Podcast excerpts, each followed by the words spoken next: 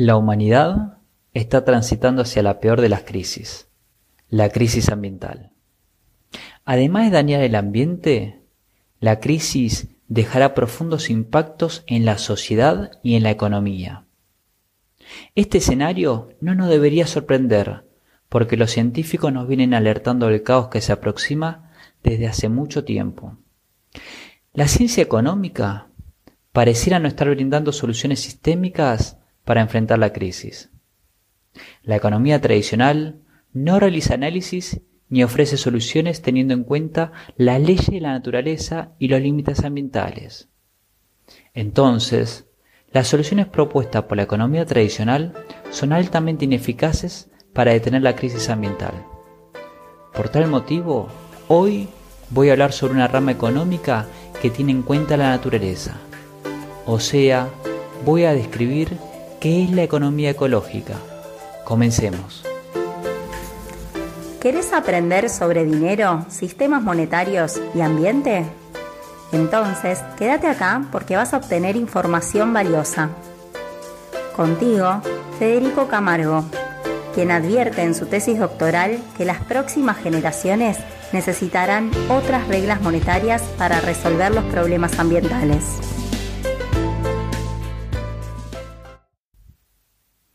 Hola. Los ambientalistas y ecologistas constantemente levantan la voz y exponen los problemas a los cuales todos estamos afectados.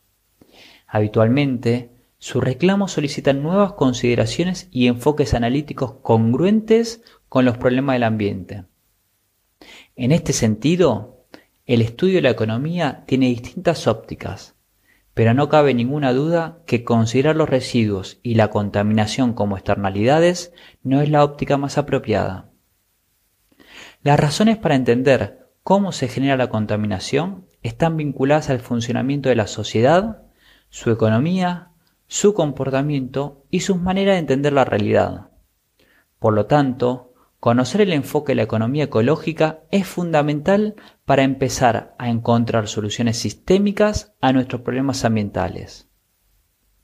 Ahora sí, ¿qué es la economía ecológica? Bueno, la economía ecológica es la rama de la ciencia económica que unifica la economía y la ecología para realizar análisis que propongan una unión entre los problemas ecológicos y económicos. En efecto, la economía ecológica utiliza un enfoque sistémico, interdisciplinario y holístico para integrar el estudio de los límites físicos y biológicos con la actividad económica. En otras palabras, la economía ecológica es la ciencia de la gestión de la sostenibilidad. Si querés saber cuándo surge la economía ecológica, te cuento que es una rama científica que nació hace muy pocas décadas, ya que fue institucionalizada con la Sociedad Internacional de Economía Ecológica en 1988.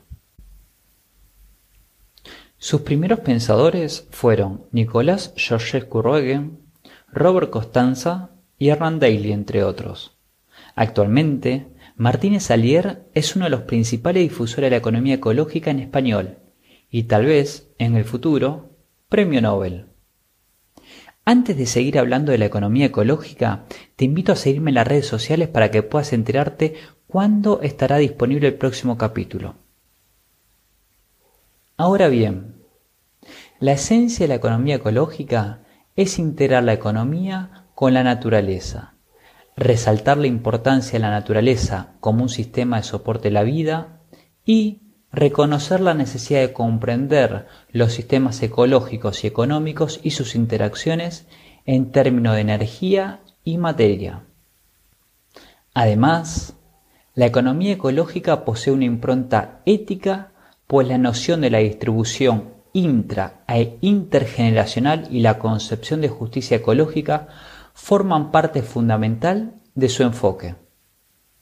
Estas características de la economía ecológica están presentes en los reclamos de activistas y académicos. Por ello, es importante conocer qué es la economía ecológica e impulsar su difusión. A diferencia de otras ramas económicas, El enfoque sistémico de la economía ecológica posee un análisis científico pues reconoce que la actividad económica está influenciada por la ley de la física. Precisamente, la economía ecológica señala que la actividad económica se basa en la ley de la termodinámica, con especial énfasis en la entropía. Debido a esto, la economía ecológica reconoce que la base de sustentación de la economía depende del ingreso constante de energía y la utilización de materiales de la naturaleza. Es decir, que la economía requiere el uso de recursos que posee el ambiente. De esta manera, la economía ecológica resalta que el problema de la humanidad a futuro reside en la velocidad de la utilización de los recursos y en la manera que la naturaleza absorbe la contaminación. Justamente, uno de los problemas más importantes de la humanidad es el sobreconsumo de recursos energéticos y la contaminación que produce, lo cual deriva en la crisis climática. Por lo tanto, desde el punto de vista de los recursos, la gestión de los materiales es a largo plazo el problema económico más delicado, mientras que desde el punto de vista de los residuos y la contaminación, lograr disminuir los impactos de nuestras actividades para no generar un caos ambiental y un punto sin retorno es a corto plazo el problema esencial de la humanidad. Por ello, el enfoque de la economía ecológica señala que las principales causas humanas de la crisis ambiental derivan del conflicto entre los límites físicos del sistema natural y el proceso económico. Indudablemente, en algún momento los procesos industriales sí o sí van a tener que respetar los límites ambientales, pues no van a poder crear de la nada los materiales que necesitan para mantener sus actividades.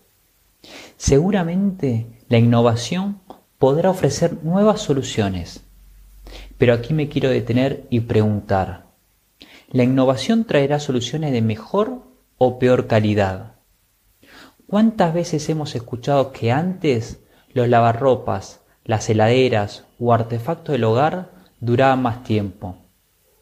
Por otro lado, me pregunto, ¿podremos alcanzar la sostenibilidad con un sistema monetario que no respeta la ley de la naturaleza? Pareciera que los sistemas para que impulsen la sostenibilidad deben ser congruentes en todo. Si querés saber algo más sobre este aspecto del dinero, te invito a escuchar el primer episodio del podcast.